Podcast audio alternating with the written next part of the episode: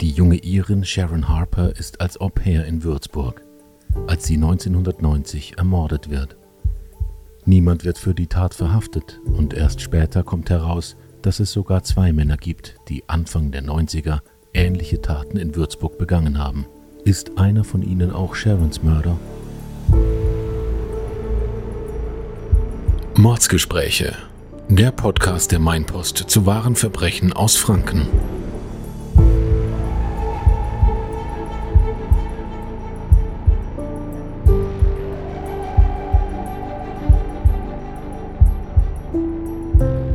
Hallo und herzlich willkommen zu Mordsgespräche, dem True Crime Podcast der Mainpost. Mein Name ist Desiree Schneider. Und ich bin Silke Albrecht. Gemeinsam sprechen wir hier alle zwei Wochen über einen Kriminalfall aus Unterfranken. Heute haben wir wieder Manfred Schweidler bei uns zu Gast, der uns einen von den Fällen mitgebracht hat, die ihn schon jahrelang begleiten. Hallo Manni. Hallo, schön wieder hier bei euch zu sein. Lasst mich anfangen mit einem kleinen Gruß an unsere Hörer, stellvertretend für Sie alle, Caroline Heinelt aus Würzburg, die eine Hörerin der erst von der ersten Stunde an ist. Sie und viele andere haben uns mit Hinweisen, Lob, Anregungen und Kritik dafür gesorgt, dass dieser Podcast noch hörenswerter ist. Ja, da können wir uns, glaube ich, nur anschließen. Und Caroline ist ja auch unsere erste Hörerin, die eine Mordsgespräche-Tasse von uns bekommen hat.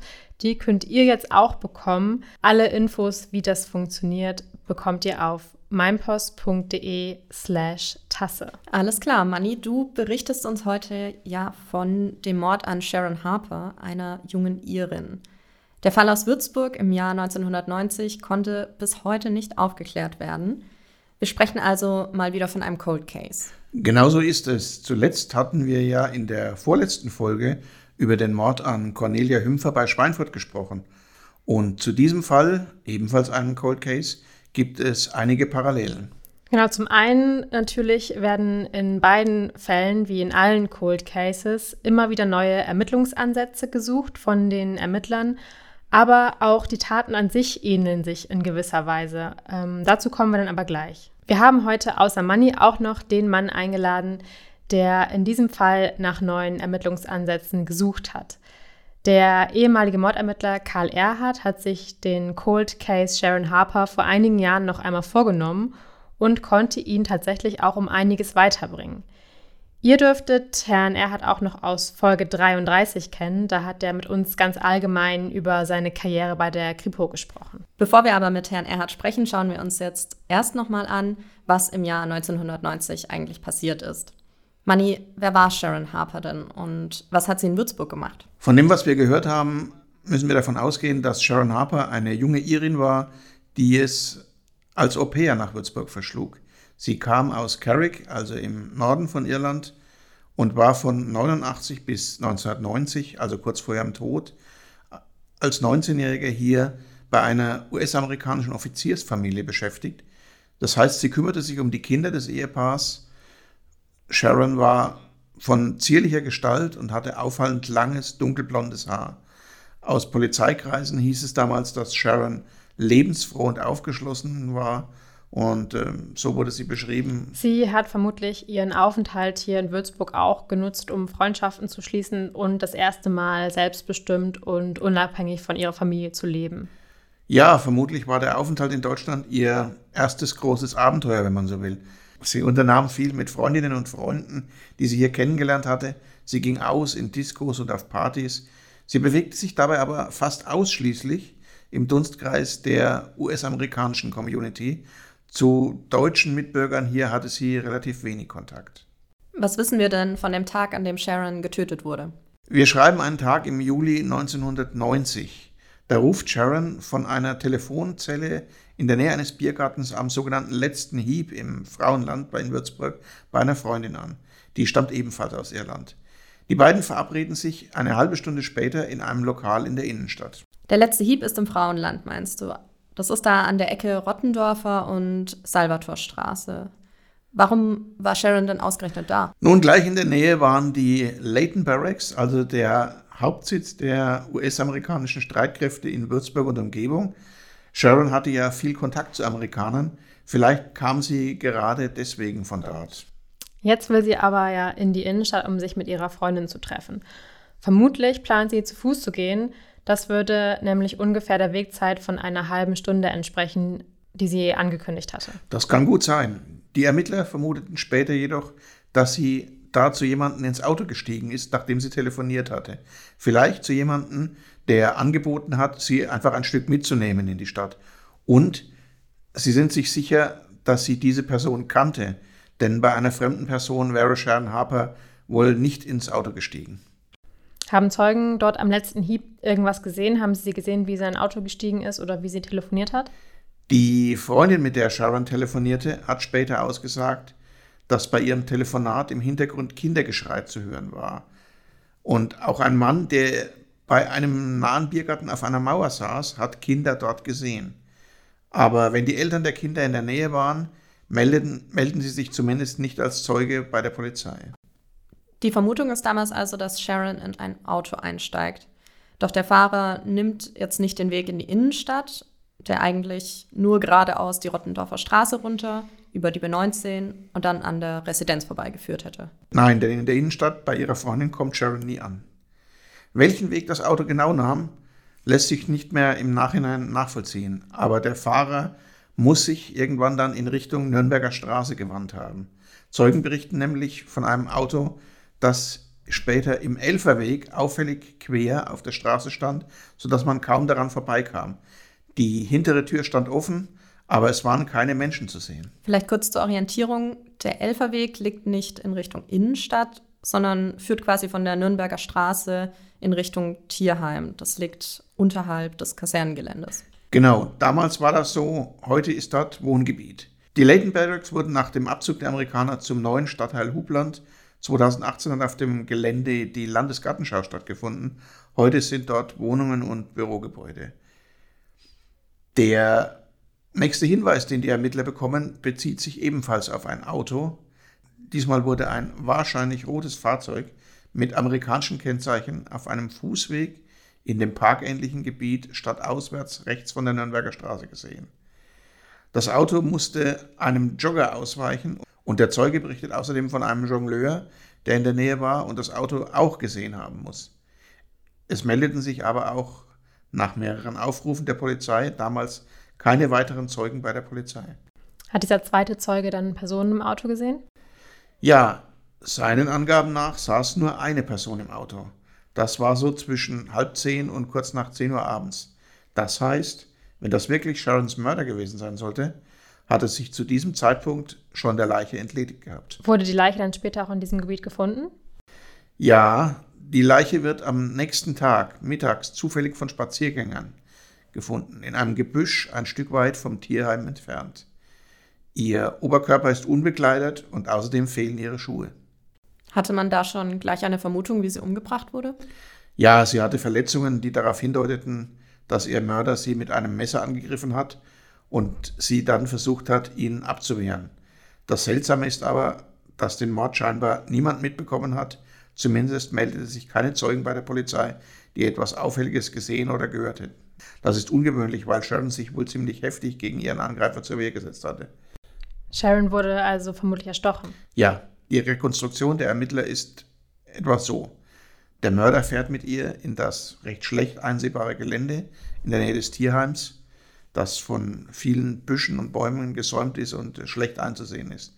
Im Auto bedrängt der Mann die Frau, will sie vermutlich vergewaltigen, doch ihr gelingt die Flucht aus dem Wagen, sie rennt davon, doch der Mörder ist ihr auf den Fersen. Schnell hat er sie eingeholt und sticht mit dem Messer auf sie ein. Sharon wehrt sich verzweifelt, aber sie ist ihrem Angreifer hoffnungslos unterlegen. Dennoch geht Ermittler Heinz Ross später davon aus, dass sie dem Mann zumindest Kratzer möglicherweise an Armen, Gesicht oder Hals zugefügt hat. Also Verletzungen, die dann auch nach der Tat noch im Körper des Täters hätten auffällig sein müssen. Richtig. Und die Polizei fragt in ihren ersten Zeugenaufrufen auch ganz explizit danach. Möglicherweise hätte sich jemand aus Sharons Bekanntenkreis oder jemand, der auch regelmäßig wie sie im Nachtclub Green Goose war, daran erinnern können, einen Mann mit solchen Verletzungen gesehen zu haben. Aber auch da gehen keine hilfreichen Zeugenhinweise ein. Was hat es mit dieser Disco Green Goose auf sich? Im Green Goose trafen sich damals vor allem junge Leute aus den US-Militärkasernen rund um Würzburg. Der Club war in der Hauger Pfarrgasse in der Würzburger Innenstadt, da wo heute das Studio ist. Und äh, wir hörten von verschiedenen Zeugen, dass Sharon dort häufiger hingegangen ist. Wieso gehen die Ermittler dann direkt davon aus, dass es jemand aus dem Umfeld von Sharon gewesen sein könnte? Zunächst einmal schließen sie einen Raubmord aus. Denn Sharon trägt noch ihre goldene Armbanduhr, ein goldenes oder ein silbernes Armband und anderen Schmuck. Außerdem geht man davon aus, dass sie nicht zu einem Fremden ins Auto gestiegen wäre. Und die große Mehrzahl ihrer Bekannten waren eben Amerikaner. Dann ist da natürlich die Nähe der Kaserne zu dem Ort, an dem sie telefoniert hat.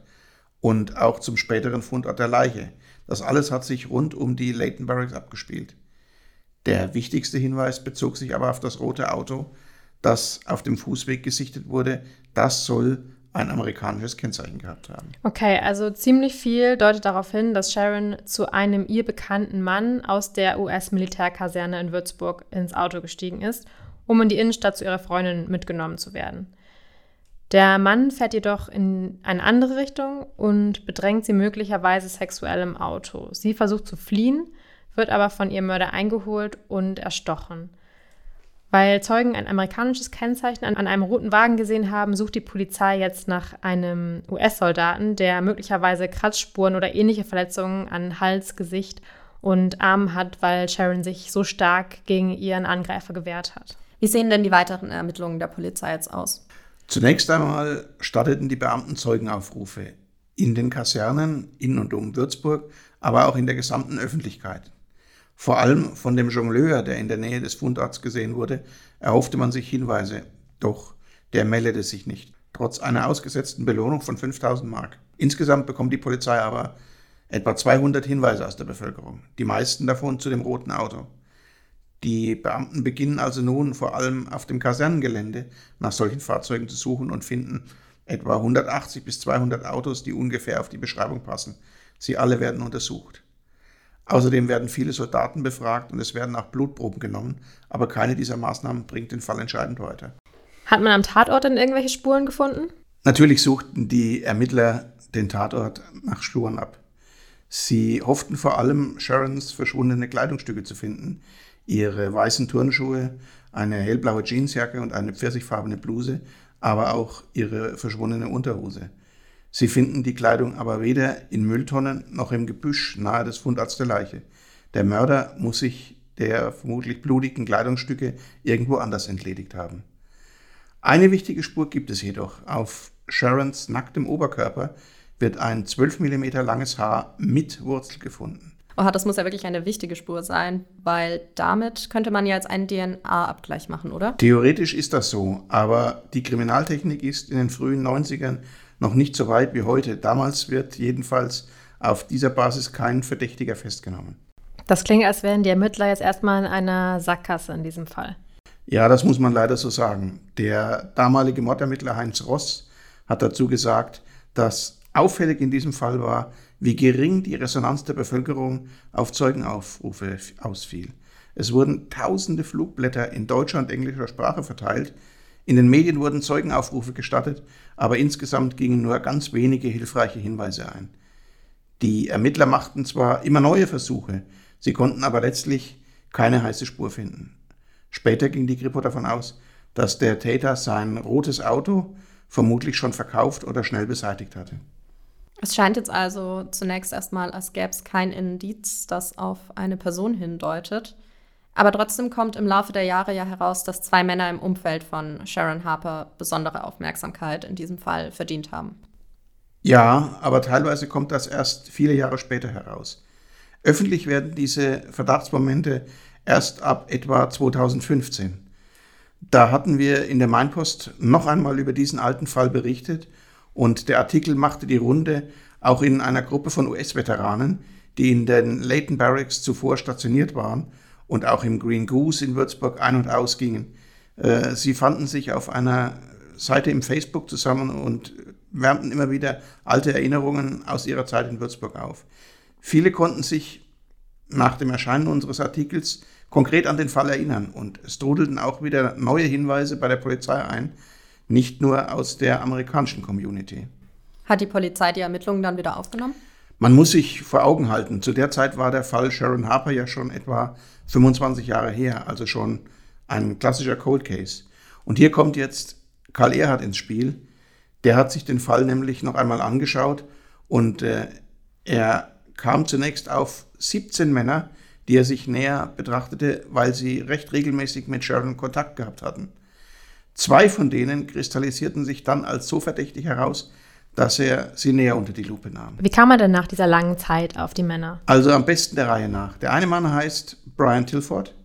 Er war in der Kaserne in Giebelstadt stationiert, aber er verkehrte wohl auch häufig im Green Goose in Würzburg, wo er Sharon Harper hätte kennenlernen können. Er rückte ins Visier der Ermittler, weil er 1992, also zwei Jahre nach dem Mord an Sharon, dabei erwischt wurde, wie er in Ansbach eine junge Frau vergewaltigte und beinahe mit einem Messer getötet hätte. Wurde er dafür auch verurteilt? Ja, er wurde wegen versuchten Mordes und Vergewaltigung verurteilt. Er galt damals schon als hochkriminell und kam in den USA ins Militärgefängnis in Fort Leavenworth im Bundesstaat Kansas. Und während er dort seine Strafe absaß, konnte ihm dort sogar noch ein weiterer Mord nachgewiesen werden. Diesmal in den USA. Und zwar in El Paso, einer Stadt im Westen von Texas. Auch hier hatte er eine Frau vergewaltigt und dann erstochen. Für diesen Mord entging er dann später nur knapp der Todesstrafe. Er sitzt bis heute lebenslänglich im Gefängnis. Diese beiden Taten, die ihm nachgewiesen werden konnten, sind scheinbar nach dem gleichen Muster ausgeführt worden wie der Mord an Sharon Harper. Das brachte die Ermittler wahrscheinlich auch auf Tilford als Verdächtigen in diesem Fall, oder? Ja, die Parallelen sind augenfällig. Dazu kommt noch, dass seine Ex-Frau ihn einer weiteren Tat bezichtigte und da wird es für die deutschen Ermittler dann wieder interessant. Als Brian Tilford nämlich für den Mord in El Paso verurteilt wurde und die dortigen Zeitungen voll mit dem Fall waren, schrieb seine Ex-Frau einen Leserbrief an die dortige Zeitung. Sie behauptete darin, dass der versuchte Mord und die Vergewaltigung in Ansbach nicht sein erstes Verbrechen dieser Art in Deutschland gewesen seien. Das hätte er ihr selber so gesagt. Also ein weiteres Indiz, das ihn im Fall Sharon Harper dann auch verdächtig gemacht hat. Nicht unbedingt. Zum einen stammt diese Aussage aus einem Leserbrief, den ja theoretisch jeder verfassen und am Ende den Namen der X-Frau unterschreiben kann. Zum anderen gab es 1990 tatsächlich noch ein ähnliches Verbrechen, zu dem allerdings sehr wenig öffentlich bekannt ist. War das auch hier in der Gegend? Nicht im Würzburger Raum, aber nicht allzu weit weg, nämlich in Miltenberg. Dort wird am 16. Dezember die Leiche von Ramona Böttcher gefunden. Die 16-Jährige war schon im Oktober nicht von einem Disco-Besuch in Neu-Ulm zurückgekommen. Sie war damals in einer Disco mit dem Namen Cheers gewesen, die ebenfalls dafür bekannt war, dass dort häufig US-Soldaten hingingen. Wir wissen nicht, wie Ramona getötet wurde, weil die Polizei das als Täterwissen zurückhält.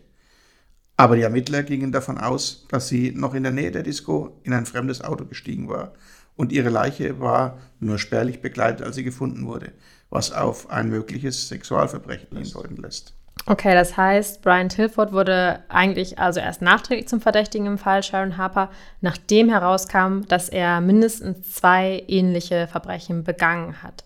Einmal in Ansbach und einmal in El Paso. Seine Ex-Frau hat ihn außerdem eines weiteren ähnlichen Verbrechens beschuldigt. Die Aussage ist aber nicht so wirklich belastbar, wie wir gehört haben, und sie muss sich auch nicht zwangsläufig auf Sharon Harpers Tod beziehen. Damit hast du es genau auf den Punkt gebracht. Okay, Manni, du hast uns jetzt von einem der beiden Verdächtigen erzählt. Wie sieht es dann mit dem anderen aus? Dafür müssen wir jetzt zu einer weiteren toten Frau kommen und einem weiteren Sexualverbrechen. Der zweite Mann, den sich auch der Ermittler Karl Erhardt bei seiner Cold Case-Ermittlung noch einmal genauer angeschaut hat, heißt Michael Brocious. Er war wie Brian Tilford in der US-Kaserne in Giebelstadt stationiert er ging aber auch häufig ins Green Goose in Würzburg und soll wohl auch häufig am Biergarten am letzten Hieb gesessen haben, wo Sharon Harper möglicherweise in das Auto ihres Mannes stieg. Brocious wurde im Juni 1990, also kurz vor Sharons Tod, des Mordes an einer US-amerikanischen Kollegin namens Tammy Ivan verdächtigt und er wurde später auch dafür verurteilt. Auf den Fall von Tammy Ivan, also ihren Tod, kommen wir gleich noch zu sprechen. Vorher bleiben wir noch kurz bei Brocious. Wenn er schon vor Sharon Harpers Tod eines Mordes verdächtigt wurde, wieso hatten die Ermittler ihn nicht gleich auch für Sharons Tod auf dem, auf dem Schirm? Wir müssen uns vor Augen halten, der eine Fall wurde von deutschen Ermittlern ermittelt, der zweite von US-amerikanischen Militärpolizisten. Man ging damals einfach davon aus, dass Brocious schon in Haft saß, als Sharon ermordet wurde. Darum strichen ihn die deutschen Ermittler zunächst von der Liste. Man muss dazu wissen, Tammy Ivan wurde in der Nacht auf den 2. Juni getötet und Brocious gab die Tat am 5. Juni zu. Sharon wurde erst am 17. Juli getötet, das heißt, seit Brocious Geständnis war schon über einen Monat vergangen und man nahm an, dass er bereits in Gewahrsam war. Und damit hätte er ein wasserdichtes Alibi gehabt. Erst später kam heraus, Brocious war tatsächlich erst am 21. Juli festgenommen worden, also nach dem Mord an Sharon Harper. Also zunächst gingen die deutschen Ermittler davon aus, dass Brocious wegen dieses Verbrechens an Tammy Ivan, das die Amerikaner ermittelten, weil es auf amerikanischem Territorium, nämlich in der Kaserne, begangen wurde, dass er da schon in Haft saß. Aber wie kam denn jetzt heraus, dass er noch gar nicht in Haft saß und das erst so viel später, so viele Jahre später? Wir hatten für eine Serie über ungeklärte Kriminalfälle äh, unter anderem uns diesen Fall noch einmal vorgenommen und äh, dabei erzählte uns die Pressesprecherin der US-Streitkräfte namens Bobs Angel, wann Michael Brocious in Haft genommen wurde. Und das hat die Ermittler in Würzburg, die deutschen Ermittler, völlig überrascht. Sie gingen nämlich davon aus, dass er zum Zeitpunkt des Todes von Sharon Harper längst in Haft saß und deshalb gar nicht in Frage kam. Sie sahen jetzt, dass er sehr wohl noch auf freiem Fuß gewesen war und als möglicher Mörder auch von Sharon in Frage gekommen wäre. Aber das müssen die US-amerikanischen Ermittler doch schon viel früher auf dem Schirm gehabt haben, weil bei beiden Fällen haben ja vermutlich die Deutschen mit den Amerikanern zusammengearbeitet. Die haben da ja quasi einen überführten Mörder, den Brocius, frei rumlaufen lassen. Und dann passiert nochmal ein ähnlicher Mord und die kommen nicht auf die Idee, dass er damit was zu tun gehabt haben könnte. Also da hat es auf jeden Fall in der Zusammenarbeit gewaltig gehakt. Wir wissen aber auch nicht, ob Brocious vielleicht Ausgangsverbot hatte oder sonstige Beschränkungen oder ob er sich wirklich frei bewegen konnte, wie er wollte, während die Ermittlungen gegen ihn liefen. Wie und warum wurde Tammy Ivan überhaupt getötet? Tammy Ivan war eine Sanitäterin, stationiert in Giebelstadt, 20 Jahre alt, und sie hatte als Krankenschwester in der US-Garnison gearbeitet. Sie war eine auffallend hübsche junge Frau und galt überall als sehr liebe, etwas zurückhaltende Person. An dem Abend, bevor sie getötet wurde, war sie in Würzburg unterwegs, unter anderem auch im Green Goose. Von dort aus ist Tammy Ivan zurück nach Giebelstadt gefahren und sie nahm Michael Brocious in ihrem Auto mit. Angeblich war noch eine dritte Person mit den beiden im Auto, aber selbst vor Gericht hat sich Brocious geweigert, den Namen dieser Person preiszugeben. Sehr früh am nächsten Morgen, nämlich so gegen 4 Uhr, wurde Tammy stark blutend mit mehreren Stichwunden unter einem Pickup auf dem Kasernengelände in Giebelstadt gefunden. Kurze Zeit später erlag sie ihren schweren Verletzungen. Wir wissen ja schon, dass Michael Brocious den Mord zugegeben hat an Tammy, aber hat er auch gesagt, warum er sie umgebracht hat? Ich war ja bei dem Prozess in den Leighton Barracks dabei, als die US-Militärjustiz ihm den Prozess machte. Dort hat er einen wirklich nachvollziehbaren Grund nicht angeben können. Zumindest seinen Aussagen nach war das nicht äh, zu erklären. Als sie an diesem Abend wieder auf dem Kasernengelände waren, hatten Michael Brocious und Tammy Sex auf dem Rücksitz ihres Autos. Er hat dann später gesagt, dass er das eigentlich gar nicht wollte, weil sie für ihn wie eine Schwester war. Wie es dann zu den Stichen kam, konnte er nicht erklären. Im Prozess hat er gesagt, er habe ein Alkoholproblem und in dem Moment den Bezug zur Realität verloren. Jedenfalls hat er ihr dann noch auf dem Rücksitz neunmal in die Brust und in den Unterleib gestochen. Außerdem hat er mit je einem Stich auf ihre Augen gezielt, damit sie mich nicht mehr ansieht, wie er später sagte. Aber einen richtigen Grund hat er für den Mord jetzt eigentlich nicht geliefert. Nein. Er selbst hat gesagt, I don't know how and I don't know why. Ich weiß nicht wie und ich weiß nicht warum. Seiner Aussage nach war der Sex einvernehmlich. Michael Brocious war wohl auf bizarre Art von Tammy enttäuscht, dass sie Sex mit ihm haben wollte, obwohl sie ja eigentlich wie Geschwister waren, wie er sagt. Diese Enttäuschung hat er dann später zum Teil als Motiv angegeben. Das Gericht hat ihm das aber nicht so recht geglaubt, dass der Geschlechtsverkehr einvernehmlich gewesen sei, denn die Rechtsmediziner fanden Spuren, die deutlich auf eine Vergewaltigung hindeuteten. Es könnte also sein, dass er damit dieses Verbrechen, also die Vergewaltigung, einfach vertuschen wollte. Mit dem Mord. Richtig. Und dieses Motiv könnte ja auch auf den Fall Sharon Harper zutreffen. Ja, das könnte durchaus sein, dass der Mörder verhindern wollte, dass Sharon aus dem Auto flieht und ihn wegen Vergewaltigung anzeigt. Aber das ist jetzt reine Spekulation. Wird Michael Brocious für den Mord an Tammy Ivan verurteilt? Ja, er erhielt zunächst eine lange Gefängnisstrafe, die später wohl verkürzt wurde. Aktuell ist er jedenfalls wieder auf freiem Fuß. Okay, also wir haben jetzt von zwei Verdächtigen im Fall Sharon Harper gehört. Beide sind nur in den Fokus der Ermittler gerückt, weil sie aus dem erweiterten Bekanntenkreis von Sharon stammen und ähnliche Straftaten begangen haben. Brian Tilford 1989 in El Paso und 1992 in Ansbach. Und Michael Brocious hat 1990, also nur einen Monat vor Sharon Harpers Tod, in Giebelstadt Tammy Ivan getötet und wurde dafür auch verurteilt. Sonst wurden keine Indizien oder Spuren am Tatort gefunden, die auf einen der beiden als Täter hindeuten, richtig? Das stimmt. Bei den späteren Ermittlungen wurde der Kreis der als Täter in Frage kommenden auf 17 Personen reduziert. Brocious und Tilford stachen nur wegen dieser Verbrechen heraus.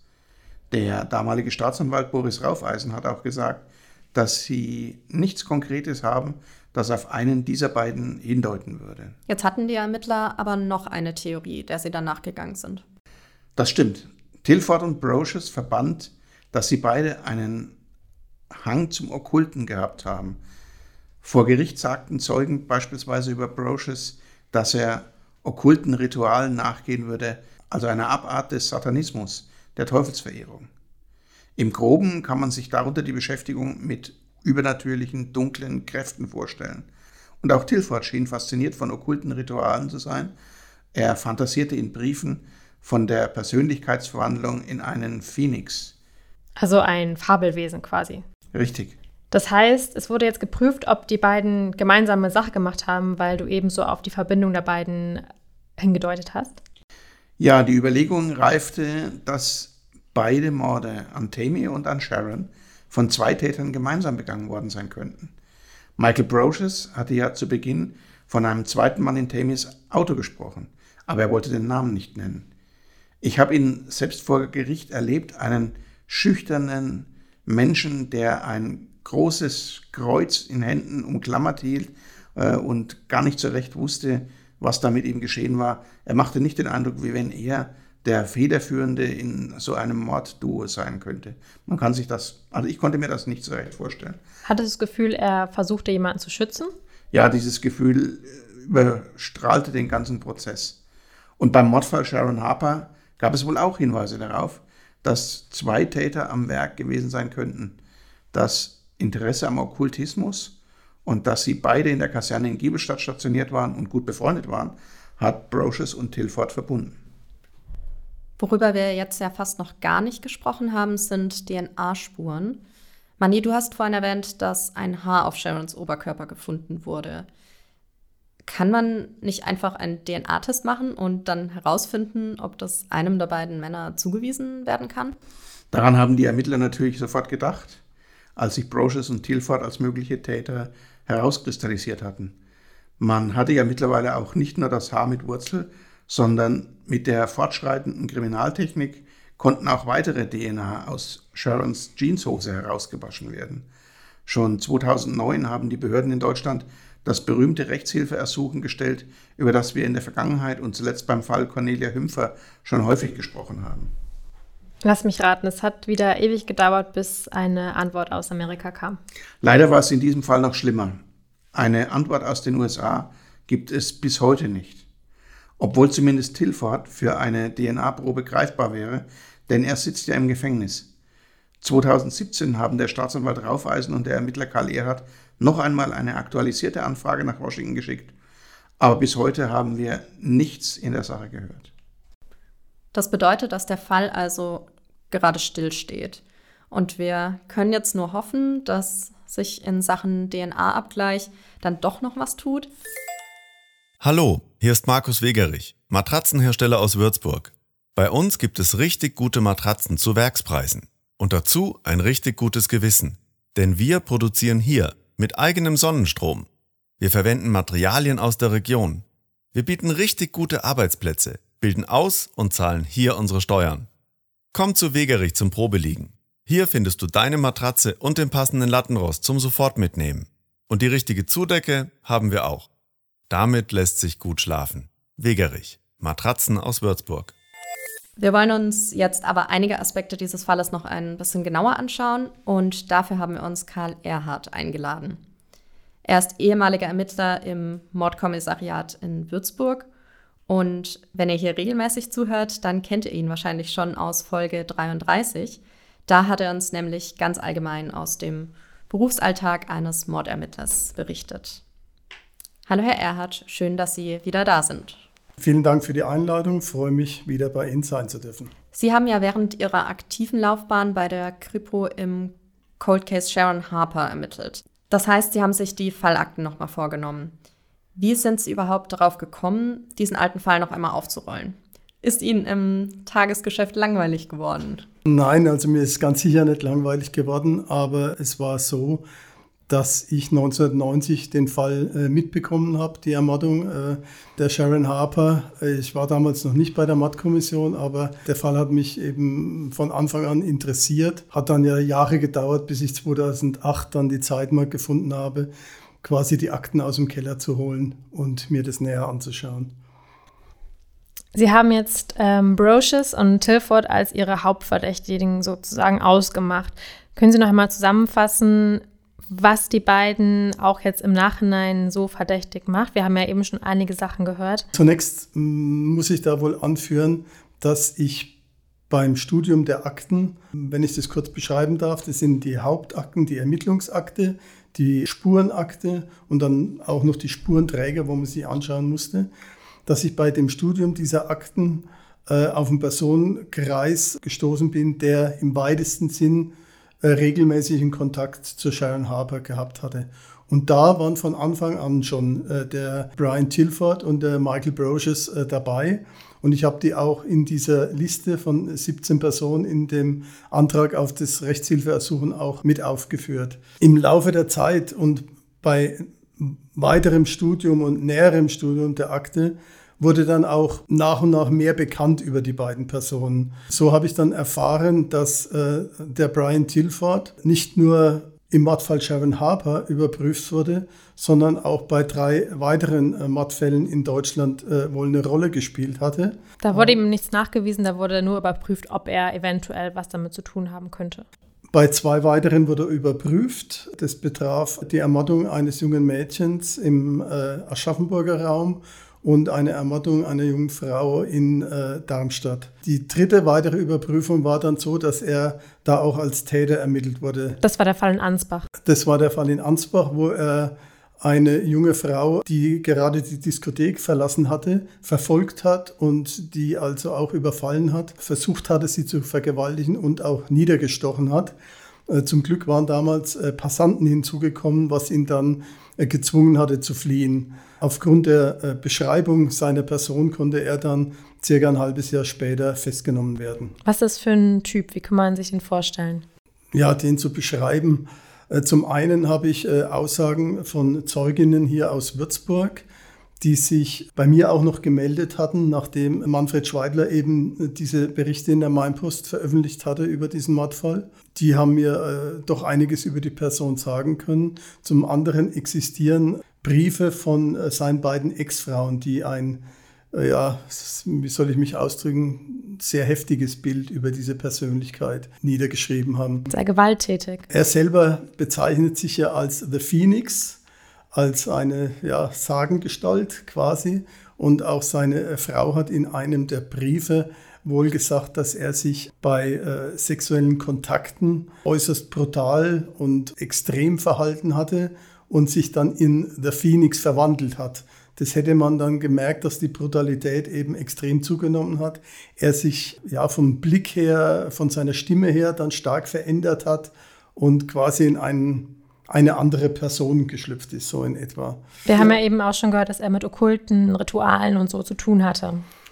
Ja, das war auch offensichtlich. Also das hat er auch gar nicht verheimlicht, sondern er hat sich auch äh, so gekleidet, äh, schwarz gekleidet, manchmal auch weiß geschminkt. Das war bekannt. Das war auch in der Diskothek Green Goose bekannt, ähm, dass er diese, diese Neigung hatte. Er war eben auch regelmäßig Gast im Green Goose. Brocious soll diese Neigung aber auch gehabt haben. Kam er durch Tilford dazu? Das äh, kann man vermuten. Ähm, zunächst war Brocious ganz anders beschrieben. Äh, Zeuginnen äh, aus dem Green Goose, die dort auch als Bedienung zum Beispiel gearbeitet hatten, beschrieben ihn zunächst als ganz ruhigen, schüchternen, höflichen Menschen, eher so braver, braver Typ. Und äh, ganz plötzlich hätte er sich verwandelt. Also das wurde mir beschrieben, so ab einem Zeitraum, vielleicht drei, vier Monate vor den beiden Matten und der Tammy Ivan und der Sharon Harper, wäre er eben auch so gekleidet gewesen wie der Brian Tilford, hätte sich auch geschminkt und auch sein ganzes Wesen wäre völlig anders gewesen. Und man hatte die beiden auch oft zusammen gesehen. Die waren eigentlich regelmäßig zusammen in der Diskothek Green Goose. Jetzt waren Tilford und Brocious ja aber nicht die einzigen Verdächtigen. Sie haben vorhin gesagt, Sie haben durch die Einsicht der Akten dann 17 Verdächtige herauskristallisiert. Sind Sie denn noch anderen Spuren danach gegangen, außer der von Tilford und Brocious? Ja, letztendlich äh, war es eine Bewertung aus den Akten heraus, was Zeugen über diese 17 Personen ausgesagt hatten, wie deren Kontakt zur, äh, zur Sharon Harper war. Eine weitere Person möchte ich da vielleicht beschreiben, der sich im Frühjahr 1990 mit ihr angefreundet hatte, auch ein US-Amerikaner, ähm, der allerdings nicht in der Kaserne, sondern im Landkreis Würzburg wohnte. Zudem hatte auch die Sharon Harper viel Kontakt. Sie ließ ihn, wie soll ich sagen, äh, eine Freundin hat so ausgedrückt, dass sie ihn etwa so ein bisschen als Fahrer in Anführungszeichen missbraucht hat. Also der hat sie durch die Gegend äh, kutschiert. Und äh, es ging aber dann so weiter, dass dieser Mann äh, dann auch eine Beziehung zu der äh, Sharon äh, wollte. Dies hatte sie aber energisch abgelehnt. Dieser Mann wurde auch als äußerst merkwürdig beschrieben. Also zwei Zeuginnen hatten ihn als gruselig dargestellt und er war den, den Leuten irgendwie unheimlich, so wurde es mir gesagt. Aber konkret, dass er mit der Tat in Verbindung steht, da gibt es keine Hinweise. Und so war das bei den, den anderen Personen irgendwo auch, dass ein gewisser Kontakt da war und äh, gewisse Momente dafür sprachen, äh, sie könnten was mit der Tat zu tun haben, aber äh, keine konkreten Anhaltspunkte, äh, wo man sagen könnte, das waren jetzt die Täter. Also richtig erhärtet hat sich letztlich der Verdacht dann nur gegen Tilford und Brocious. Gegen Tilford und Brocious hat sich äh, der Verdacht äh, dahingehend erhärtet, dass viele Parallelen eben zu anderen Tötungsdelikten sich zeigten. Allein die Tatsache, dass die Tammy Ivan beide kannte, die Sharon Harper beide kannte und beide auf eine ähnliche Art und Weise äh, getötet wurden, sind schon mal ein äh, gewisses Indiz, sage ich mal, wo äh, man die beiden zumindest im weiteren Sinn als Tatverdächtige ansehen kann. Wir haben ja schon häufiger gehört, dass Rechtshilfeersuchen sehr schleppend vorangehen und es manchmal Jahre dauert, bis etwas passiert. In diesem Fall kam bislang gar keine Antwort. Wie schätzen Sie das ein? Wird da noch was passieren? Das ist für mich sehr schwer einzuschätzen. Äh, das Rechtshilfeersuchen ging dann über die Staatsanwaltschaft weiter und im Jahr 2009 dann wohl in die USA. Und ähm, ich hatte dann nach ein paar Jahren mal eine Antwort aus der USA, aber nur dahingehend, dass die äh, DNA-Formel äh, in Deutschland ist eben anders wie die in äh, USA und die wollten das eben auf USA-Form in dem Ersuchen stehen haben. Und das haben wir dann auch gemacht, beziehungsweise der Professor damals von der Rechtsmedizin hat es so gemacht, weil wir eine Vergleichsspur auch hatten. Das war das Einzige, was ich aus den USA gehört hatte. Ansonsten äh, habe ich dann im Jahr 2015 ein Ergänzungs äh, quasi Rechtshilfeersuchung auf den Weg gebracht. Da allerdings speziell auf vier Personen äh, gezielt, und zwar eben Brian Tilford, äh, Michael Brocious und dann diese Person, wo ich vorhin geschildert hatte, wo gruselig sein soll, und eine weitere Person, äh, wo mir als möglicher Tatverdächtiger von einer Zeugin genannt wurde, aber äh, das äh, hielt ich eigentlich für sehr unwahrscheinlich dass diese Person damit was zu tun haben könnte. Im besten Falle ist natürlich einer von denen der Mörder, kann überführt werden. Im, sch Im schlechtesten Falle kann man die zumindest ausschließen, wenn es jetzt keine Übereinstimmung gibt. Haben Sie aktuell noch die Hoffnung, dass es jemals dazu kommt? Die Hoffnung, ja, habe hab ich sicher noch. Äh, ich muss das ein bisschen erklären. Es ist so, dass von dem Brian Tilford eine DNA-Spur existiert und diese Spur äh, ließ sich dann vergleichen mit DNA-Spuren, die an der Hose von der Sharon Harper waren, mit negativem Ergebnis. Das heißt also, äh, Brian Tilford hat diese Spur, die durchaus vom Täter sein kann, aber auch nicht unbedingt sein muss, verglichen, was negativ ausfiel. Sagt für mich aber deswegen noch lange nicht, dass er äh, nicht bei der Tat dabei war. Ähm, vor allen Dingen deshalb, weil meiner Meinung nach es sich nicht um einen Einzeltäter gehandelt hatte.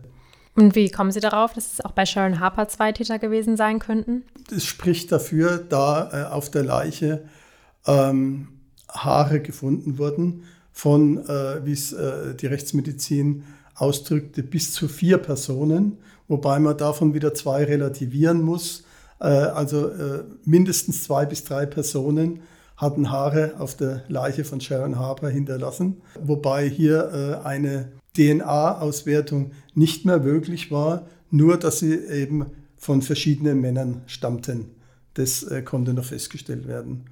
Und ähm, dieses eine Haar, wo äh, vorhin vom Manni beschrieben wurde, das war so, dass das zutrifft, aber aufgrund der ganzen Untersuchungen in den Anfangsjahren so viel verbraucht war, dass jetzt, wo eine DNA-Feststellung äh, möglich wäre, das nicht mehr genug Material da war.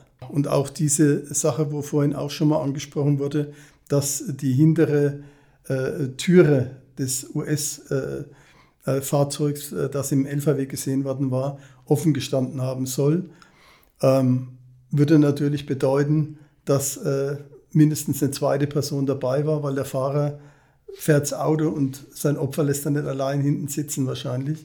Also von daher spricht vieles dafür, dass es mindestens zwei Personen waren.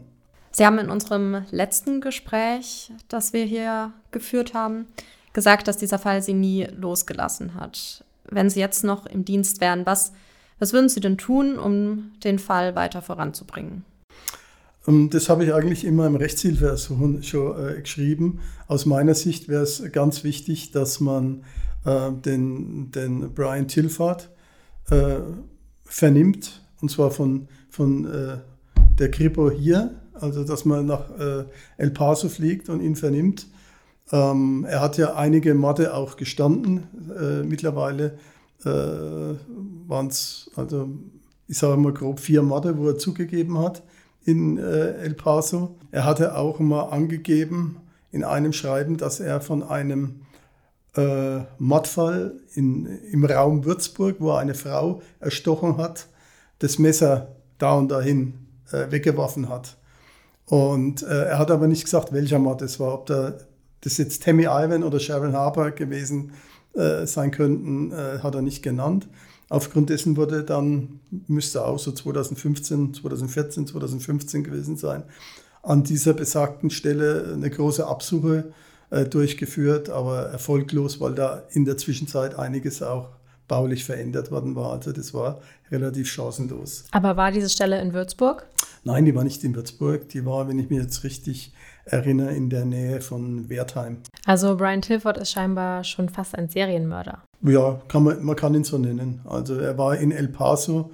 Wie gesagt, hat er eine Frau äh, auch nach Diskothekenbesuch in deren Wohnhaus äh, vor dem Aufzug hat er äh, die vergewaltigt, hat sie äh, erstochen auch. Und auch die Auffälligkeit ist, was bei Tammy Ivan, ähm, Sharon Harper und bei, der, bei dem Opfer in El Paso der Fall war. Es ist immer irgendeine äh, Geschichte mit, der, mit dem Slip der jeweiligen Opfer. Bei, dem, äh, bei der in El Paso war es so, dass er den Slip in den BH dann irgendwie reingewickelt hat.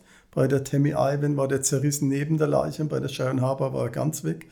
Ist alles kein Beweis, ist klar, aber es ist auffällig. Äh, ähm, den Sachbeweis haben wir leider nicht, aber es sind doch einige Auffälligkeiten, die für ihn als Täter oder als einen der Täter sprechen. Äh, genauso würde ich es für äh, nötig erachten, dass man den Michael Broches vernimmt und bei ihm auch eine DNA Vergleichsmaterial sicherstellt, äh, um das äh, überprüfen zu können mit Spurenträgern, die wir, die wir hier in Deutschland äh, eben haben. Vielen Dank, Herr Erhard, ähm, für diese Einblicke. Sehr interessant, dass man überhaupt mal mitbekommt, was in der Ermittlungsarbeit so passiert. Sehr gerne. Wir kommen damit langsam zum Ende dieser Folge. Ich finde es interessant, wie viele Parallelen dieser Fall zum Mord an Cornelia Hümpfer hat, wenn wir darauf nochmal kurz zu sprechen kommen, den wir in der vorletzten Folge gesprochen haben. Ebenfalls ein Cold Case, der allerdings aktuell womöglich kurz vor der Auflösung steht. In beiden Fällen sind junge Frauen in ein Auto gestiegen und waren somit ihren Mördern ausgeliefert. Und in beiden Fällen gibt es Verdächtige, die ehemalige in Unterfranken stationierte US-Soldaten sind. Und in beiden Fällen gibt es Briefe von den amerikanischen Ex-Frauen der Verdächtigen, als diese in Amerika wegen anderer Verbrechen vor Gericht standen. In diesen Briefen wird auf einen weiteren Mord in Deutschland hingewiesen. Wir wissen ja, bei Cornelia Hümpfer hat eine DNA-Probe 45 Jahre nach der Tat zur Verhaftung eines Verdächtigen geführt. Er soll demnächst nach Deutschland ausgeliefert werden. Im Fall Sharon Harper wäre ein DNA-Abgleich theoretisch möglich, aber wir haben gehört, wie schwierig das sein kann. Es gibt also auch hier zwar eine reale Chance, dass der Fall aufgeklärt wird, aber eine große Hoffnung gibt es, glaube ich, nicht. Ja, man kann jetzt nur hoffen, dass die Ermittler trotzdem nicht aufhören zu versuchen, bei ihren amerikanischen Kolleginnen und Kollegen da noch was zu erreichen. Zumindest die beiden Männer, über die wir jetzt heute hier gesprochen haben, könnten ja vielleicht eine Blutprobe abgeben. Und selbst wenn es dann keinen Treffer gäbe, dann wäre man ja zumindest trotzdem ein Stück weiter und könnte zumindest zwei weitere ausschließen. Also uns bleibt nur zu hoffen, dass die Behörden in Washington und Deutschland an dem Fall dranbleiben und vielleicht doch noch etwas passiert. Und auch für Sharons Angehörige wäre es auf jeden Fall zu hoffen. Vielen Dank an Karl Erhardt, dass er wieder hier war bei uns im Podcast. Vielen Dank an euch fürs Zuhören. Wir sind mal wieder am Ende dieser Folge angelangt. Noch eine kleine Erinnerung an die Mordsgespräche Tassen. Wenn ihr eine Tasse möchtet, schaut auf meinpost.de slash Tasse. Folgt uns gerne auf Instagram und schreibt uns Feedback, Anmerkungen an podcast at meinpost.de. Bis in zwei Wochen. Tschüss. Die heutige Folge wurde uns ermöglicht durch uns selbst. Wir suchen nämlich Verstärkung. Deswegen hört unbedingt in den folgenden Spot noch kurz rein.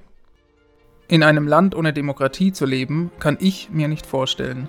Als JournalistInnen übernehmen wir eine wichtige Kontrollfunktion, weil wir Missstände aufspüren und über sie berichten.